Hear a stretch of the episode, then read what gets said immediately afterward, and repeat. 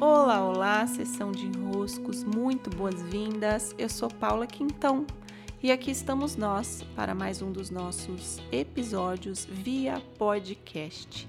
E por aqui estou num tempo especial para o espírito selvagem.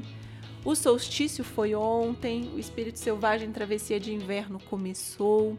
Para esse ano não é mais possível que se inscrevam. As inscrições estão fechadas desde o dia 20, foi o último dia.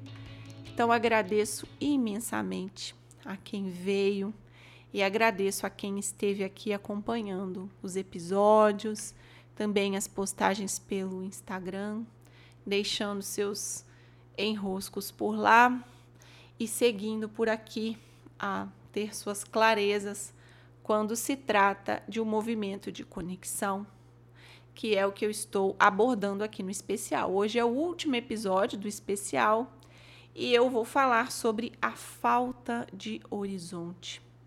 Como eu disse nos episódios anteriores, a falta de conexão, ou seja, a falta de acesso àquela voz mais verdadeira que nos conduz e que todos nós temos acesso a ela não há nenhum humano que não tenha acesso a essa voz, é, quando esse acesso é negado por nós mesmos, é, nós ficamos sem condução verdadeira.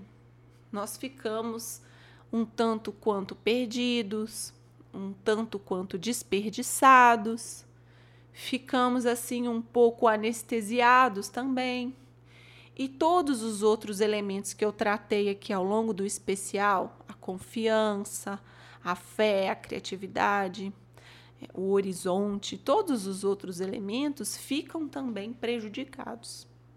Hoje, falando da falta de horizontes, eu imediatamente me lembro de quando a minha amiga Thaís comentou: as cidades da Europa têm avenidas bem longas e elas tendem a nos dá a visão do horizonte. Elas têm assim um, uma arquitetura própria para nos dar essa dimensão assim de de longe, de profundidade, de campo aberto. E a maioria das avenidas no Brasil não tem essa característica, né? São fechadas, fecham o nosso olhar.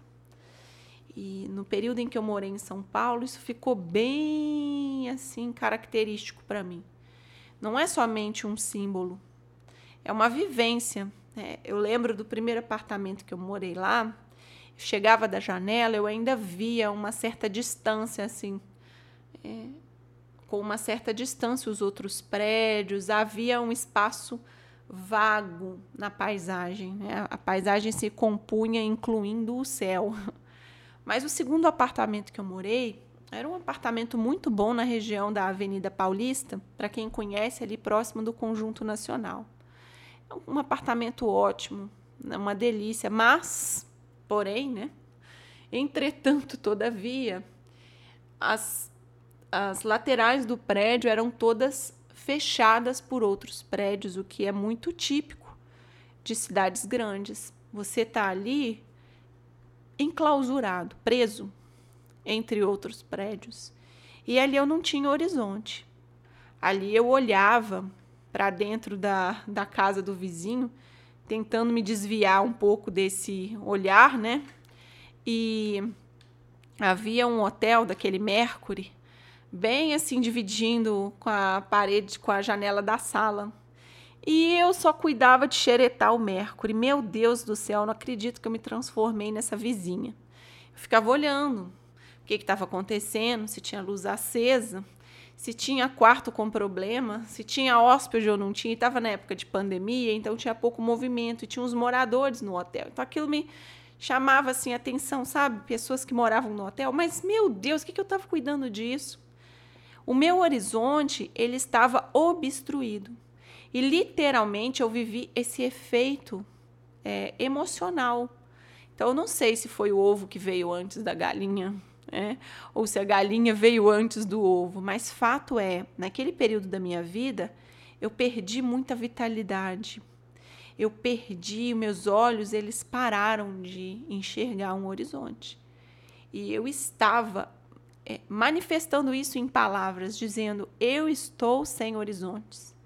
Foi quando eu adoeci, por volta de setembro de 2019. Eu adoeci, fiquei de cama uns três dias.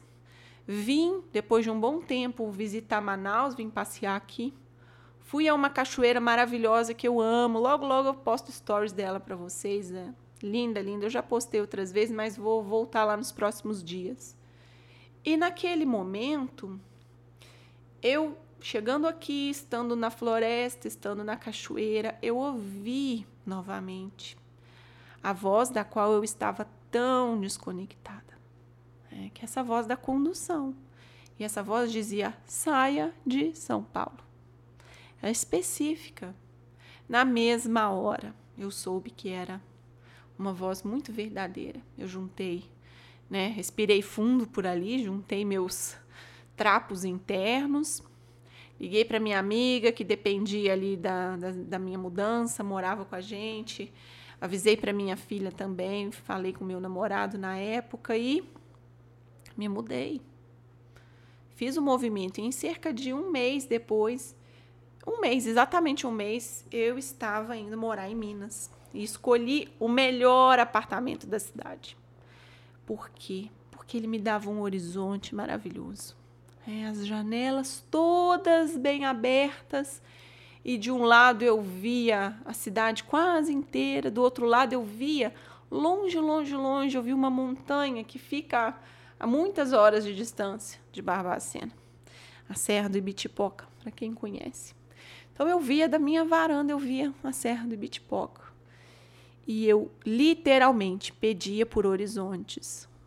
E foi preciso um tempo, né? Eu fiquei ali mais de um ano me alimentando dessa fonte, me alimentando dessa conexão, retornando ao meu centro, me reequilibrando, saindo de um estado de muito desgaste que eu estava, me reabastecendo.